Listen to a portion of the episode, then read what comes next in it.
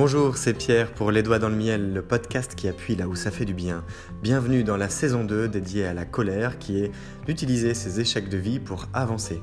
Nous allons partir en une cinquantaine d'épisodes depuis le rejet pour éviter la réalité afin de faire comme si tout va bien pour arriver à devenir individualiste pour nous sentir supérieurs afin d'exister. Cela fait suite à la saison 1 qui était dédiée à la bestialité, où nous avons croisé les mondes pour faire face à nos contradictions, depuis la comparaison aux autres pour se positionner afin de s'intégrer, voire de gagner sa place de dominant, et d'arriver à une sortie de route par manque de reconnaissance. Ici, nous allons parler de murs, d'échecs, de violence, de destruction, de guerre psychologique, de lassitude, de solitude, de perte de repères et de choses avant tout extrêmement personnelles. Pour nous accompagner, nous aurons un générique qui nous rappelle que la vie à sa manière se consume et qu'elle se consume en fonction de ce qu'on y met et ce podcast est dédié à y mettre un peu de miel, un peu de bonheur, un peu de sucre, de choses qui sont plaisantes Néanmoins, à vous de savoir l'apprécier. Et pour ce faire, nous aurons l'honneur d'avoir le rappeur Lotfi qui nous a dédié, eh bien, la musique qui nous servira de générique.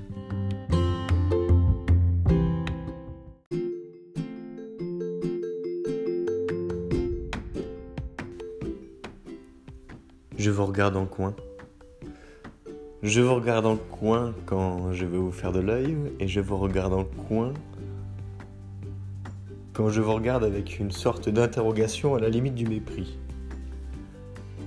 Vous le connaissez ce regard, vous-même vous le faites, c'est certain. On le voit facilement chez les enfants, c'est-à-dire euh, un enfant que vous chatouillez, à qui vous faites plaisir ou à qui vous offrez des, gourmandise, des choses qu'il aime bien. Il vous regarde en coin, il sourit, il rapproche ses bras, il les met autour de sa bouche, il a un regard enjoliveur, il vous fait de l'œil. Il est content. Le regard, c'est le miroir de l'âme. C'est très facile de décrypter l'attitude de quelqu'un envers vous en fonction de son regard. Et s'il existe tout un tas de signaux extérieurs au regard qui sont aussi bien liés à la position des sourcils, au froncement du front, à l'attitude du corps, les yeux, quand on apprend à lire les yeux, puisque oui, ça se fait, on en sait bien plus sur la personne et sur ce qu'elle ressent qu'elle ne le montre ou qu'elle ne veut le montrer. De la même manière, si on peut voir quelqu'un qui prend un malin plaisir à nous regarder en coin, si on pique un paquet de bonbons à un enfant, je prends les bonbons parce que c'est très simple de l'imaginer, les bonbons c'est un peu la friandise, le cadeau n'importe quel enfant a priori aime, pas tous bien sûr, mais on va dire n'importe lequel. Piquez-lui son paquet de bonbons. Ouvrez-le. Mangez les bonbons qui sont à l'intérieur. Et vous verrez que le regard en coin auquel vous aurez droit va bien changer d'intensité. Il est passé du plaisir et de la malice à celui de quelqu'un qui est interloqué, choqué par ce qui vient de se passer, à qui on a volé quelque chose de précieux et qui ne se remettra pas pendant des jours. Quand bien même c'est possible de rappeler à ses parents, 20 ans après, 25, 30 ans après, une tablette de chocolat que son papa ou que sa maman a dérobé dans le trésor de ses enfants. Vous vous rendez compte à quel point c'est marquant quand même? Un si petit truc. Quelle incidence sur votre vie c'est censé avoir quand quelqu'un emprunte un bonbon dans votre réserve Et quand je dis emprunter, c'est emprunter à long terme, c'est évident. Parce que oui, on peut le rendre, on peut ne pas le rendre. Mais même quand on le rend, quand on se fait piquer des choses, en général, quand on regarde en coin la personne coupable, on se rend clairement compte que le regard est dur.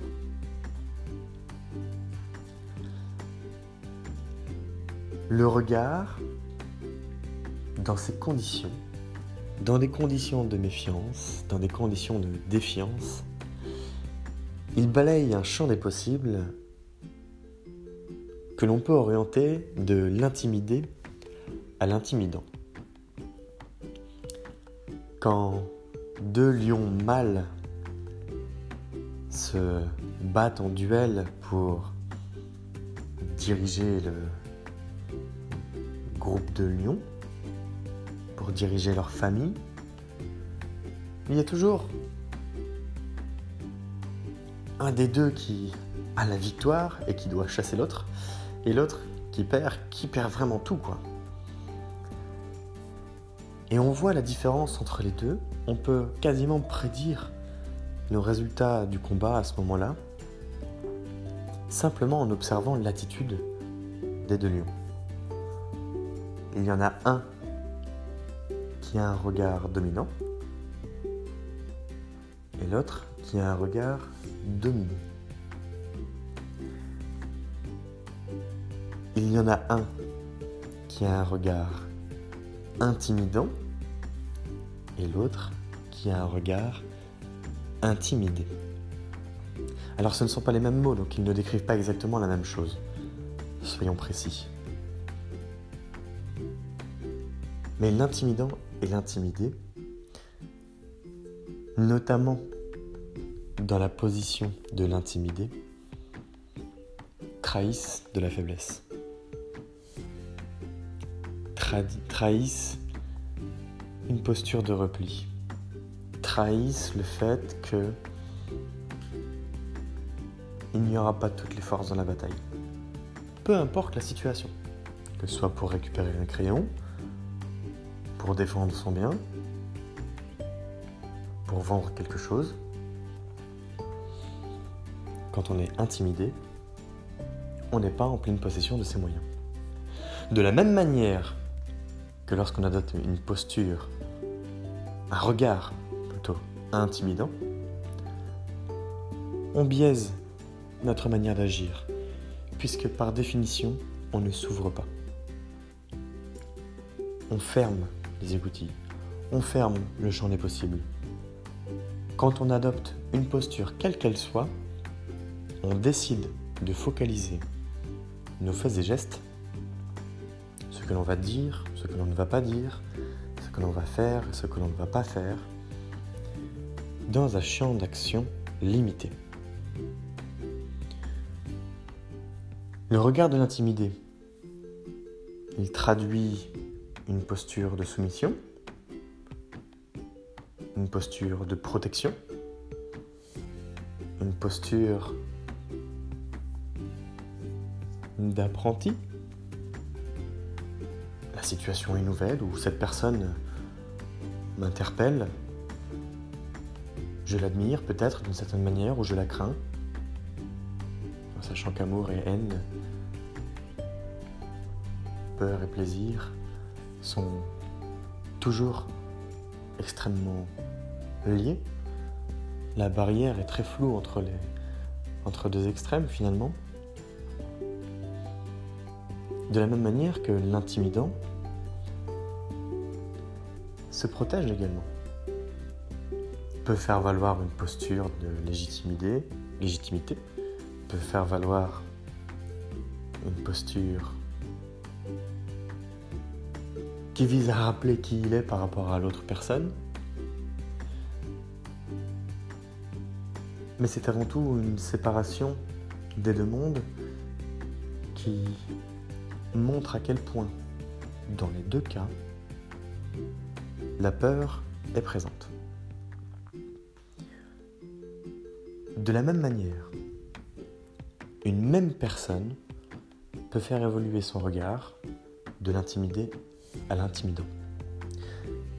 Et c'est incroyable de voir à quel point une situation peut évoluer pendant un discours, pendant une suite d'actions, comme si vous balanciez le regard du bout d'un arc-en-ciel à un autre, d'une extrémité à l'autre. Vous voyez très bien cette trajectoire courbe.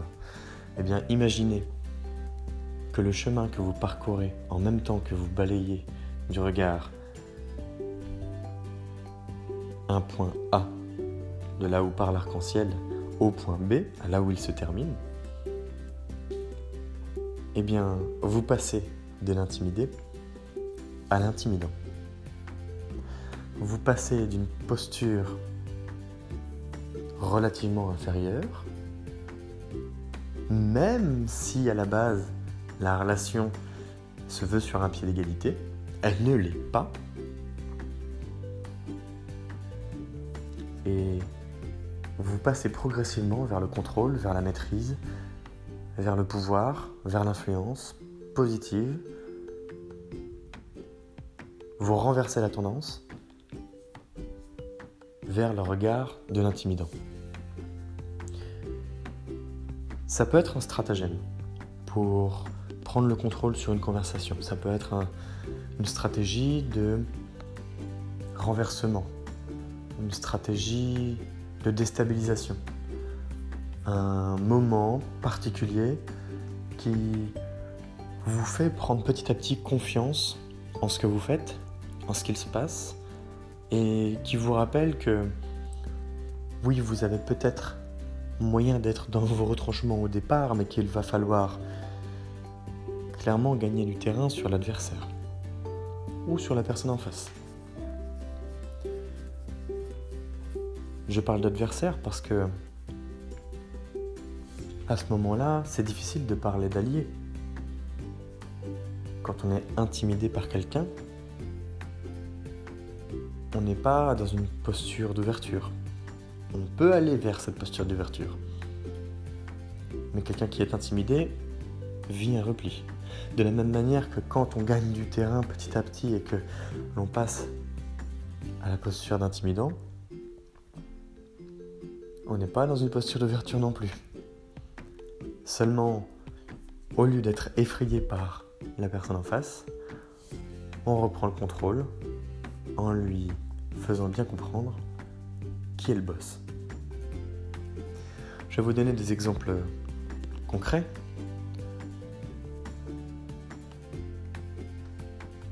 si vous allez piquer des bonbons, si un enfant va piquer des bonbons dans un pot, mais que c'est interdit par ses parents, et que son père le voit, l'enfant va s'arrêter net, peut-être même la main dans le sac, pris sur le fait, et en termes de regard, le père va lui jeter son regard le plus intimidant possible pour que, sans parler, l'enfant s'arrête net.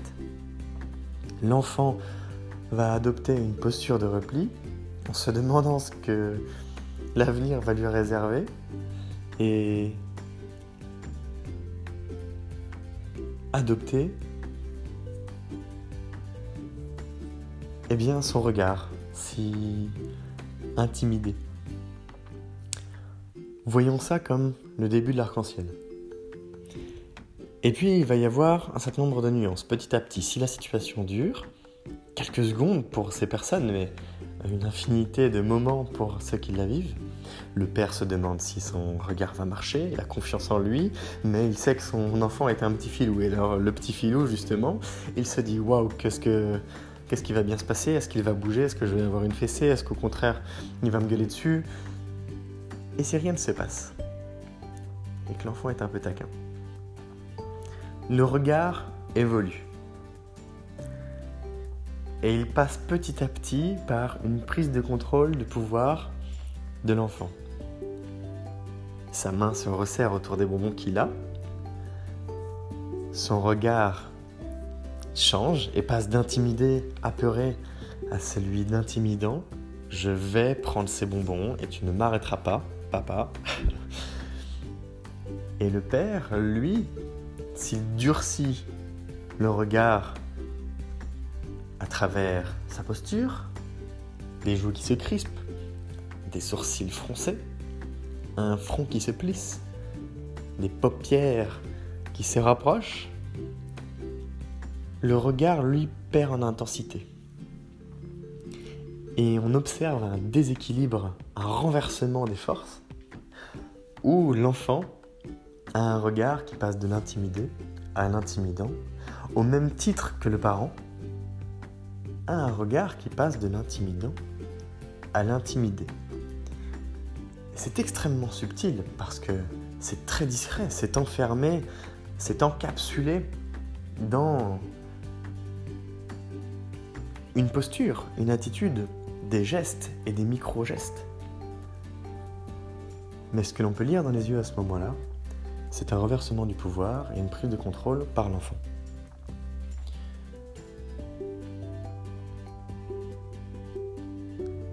À ce moment-là, l'enfant peut partir avec les bonbons. Et s'il le fait de façon suffisamment subtile, le père, si colérique qu'il soit ou pas, il le laissera partir. Et vous savez pourquoi? Parce qu'il est intimidé, tout simplement. Dans cette dynamique, c'est exactement ce qu'il se passe quand on est au travail, c'est exactement ce qu'il se passe quand on est en train d'évaluer une relation sociale, c'est exactement ce qu'il se passe quand on est en train de se méfier de quelqu'un et de le défier. Se méfier, ça peut être associé à l'intimider, défier, ça peut être associé à l'intimidant. Tout ça est extrêmement lié et en même temps rempli de nuances mais les bouts de l'arc-en-ciel, pour que ce soit très imagé, s'ils ne forment qu'un arc-en-ciel, sont extrêmement distincts. C'est donc un tout avec des postures qui sont radicalement différentes. À ce moment-là, on est en droit de se poser la question, qu'est-ce qui pousse à ce point l'enfant à accomplir une sorte de vengeance et de non-respect de son simplement pour un plaisir futile, spontané, ponctuel, une volonté momentanée, plutôt que de respecter une règle de vie, une règle de maison peut-être, même de conserver le respect de son père à ce moment-là ou de sa mère d'une manière plus pérenne. C'est la même chose quand on est dans une relation. Si on n'est pas capable de respecter à un peu plus long terme nos relations, les choses, le moment où elles ont lieu, que de répondre à une envie spontanée, simplement par plaisir, et ça peut être un plaisir malsain, ça peut être un bon plaisir, eh bien on fait passer toujours le court terme devant le long terme. Les fruits que l'on sème, que l'on veut récolter, pardon, les fruits que l'on veut récolter demain, on les plante aujourd'hui. Si je mets une graine dans le sol et que j'espère avoir de belles oranges demain, alors j'ai intérêt à prendre soin de l'environnement dans lequel je plante la, graine, de l'air, de la terre, de mettre de l'eau, d'y apporter des nutriments, de prendre soin de mon oranger, de manière à ce que les racines soient fortes, puissantes, et puissent elles-mêmes s'émanciper à leur façon dans le sol. Peut-être que je ne verrai qu'un petit oranger. Peut-être que ce sera un énorme et bel oranger. Mais quoi qu'il en soit, avec des racines qui sont solidement ancrées dans le sol, qui ont poussé dans un environnement où j'ai peut-être réfléchi un peu plus loin que simplement mettre une graine dedans. Eh bien, j'aurai de super belles oranges. Celles-ci seront gorgées de vitamines et m'apporteront à la fois du plaisir et de la satisfaction que je pourrais peut-être partager à l'autre. Si je ne fais pas attention à cela, alors j'aurai certes des oranges à la fin, mais elles seront vides, elles seront creuses, il n'y aura pas les mêmes saveurs, j'y prendrai moins de plaisir, je gagnerai en impatience, en frustration, et dans tout un tas de choses amoindries j'y gagnerai moins.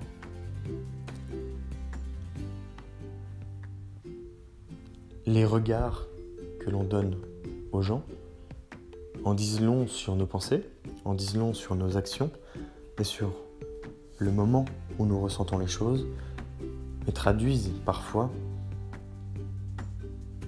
tel un point dans une phrase, eh la ponctuation d'une relation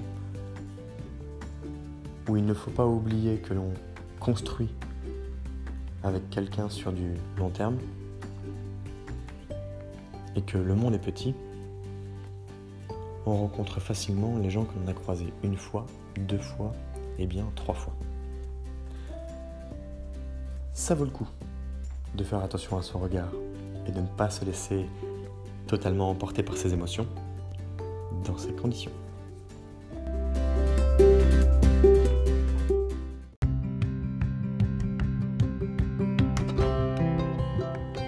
Je vous invite à partager les idées qui vous sont venues pendant l'écoute de ce nouvel épisode du podcast Les Doigts dans le Miel. Vous pouvez le faire directement depuis l'application Encore que j'utilise pour produire le podcast, de telle sorte que vous me laissiez un message vocal à inclure dans un prochain épisode à la manière eh bien, d'une discussion, d'un moment que l'on peut partager auprès de la communauté pour échanger nos idées et co-construire les doigts dans le miel. C'est tout l'intérêt, comme l'ont fait Sophie, Raissa ou encore Khaled. Je vous invite également à liker, commenter, partager la page Les Doigts dans le Miel sur le compte Instagram pour agrandir la communauté, faire s'émanciper notre groupe qui se construit déjà et pourquoi pas toucher des personnes qui en auraient besoin. Je vous remercie également de vos messages de soutien qui aident à faire progresser le podcast, qui contribuent à sa co-construction tout naturellement et au partage d'idées qui peuvent être eh bien, parfois révolutionnaire. C'est Pierre, Les Doigts dans le Miel, le podcast qui appuie là où ça fait du bien. Je vous souhaite une belle journée.